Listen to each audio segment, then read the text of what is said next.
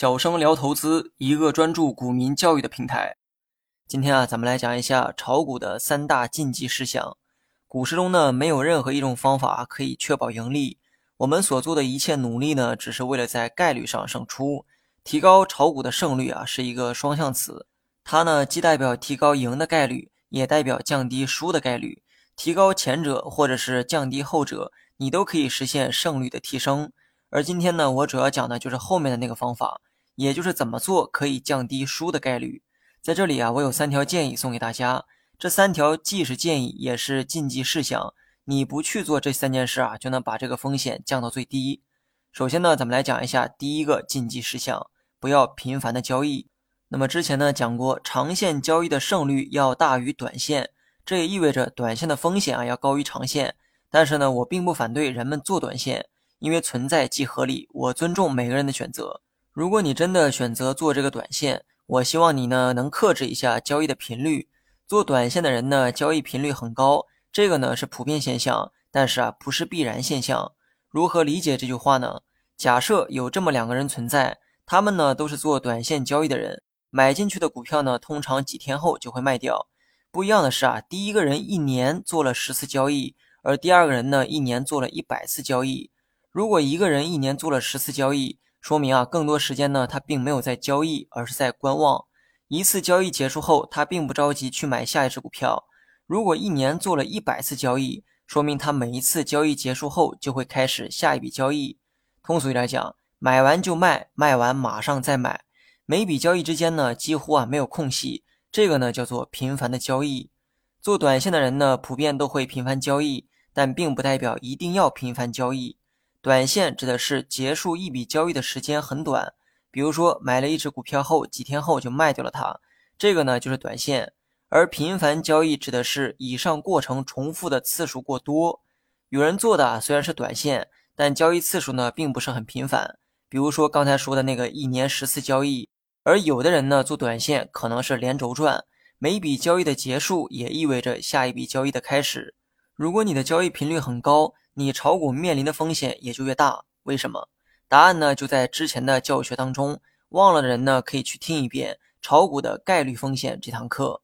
那么接下来讲一下第二个禁忌事项，不要轻易的满仓或者空仓。这句话呢，很多人啊能理解前半段，而对于后半段可能没有过多的思考。不要轻易满仓的这个道理很简单，正所谓凡事都要留后路，即便你再有把握，也不要满仓去买股票。股价上涨的时候啊，会很爽，但跌起来呢，一定会更爽。所以呢，不要轻易的满仓，而不要轻易空仓的这个道理啊，也是一样的。空仓后价格下跌，总是让人心情愉悦。但我想，更多人卖掉股票之后，等来的普遍都是上涨，也就是很多网友吐槽的：“我买啥啥涨，我卖啥啥跌。”其实满仓或者空仓呢，都是一种极端的做法。这么做带来的后果啊，就是丧失仓位的灵活性。满仓的股票如果下跌了该怎么办？你会发现除了减仓没有任何办法。你想补仓加仓，却发现没有多余的仓位。此时的你呢就会陷入非常被动的局面，要么是装死不动，要么呢只能减仓。而你期盼的结果也只能是股价上涨这一条路。一旦价格下跌，你也将满仓被套，到时候除了割肉啊没有任何办法，因为你想补仓也没有多余的仓位。那么空仓呢也是一样道理哈。即便你再不看好目前的市场，也不要轻易的离开市场。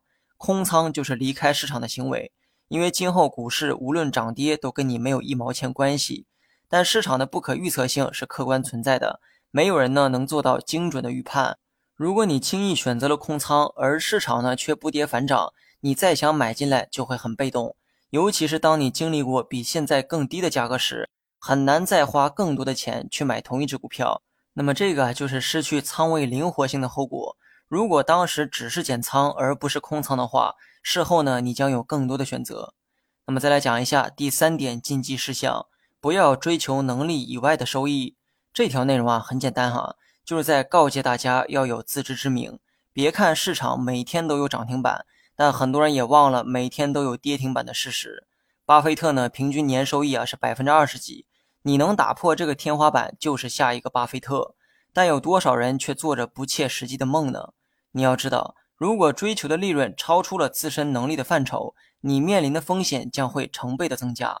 如果你不满足于目前的这个收益，那么请努力拓宽能力的边界，而不是做着不切实际的梦。好了，本期节目就到这里，详细内容你也可以在节目下方查看文字稿件。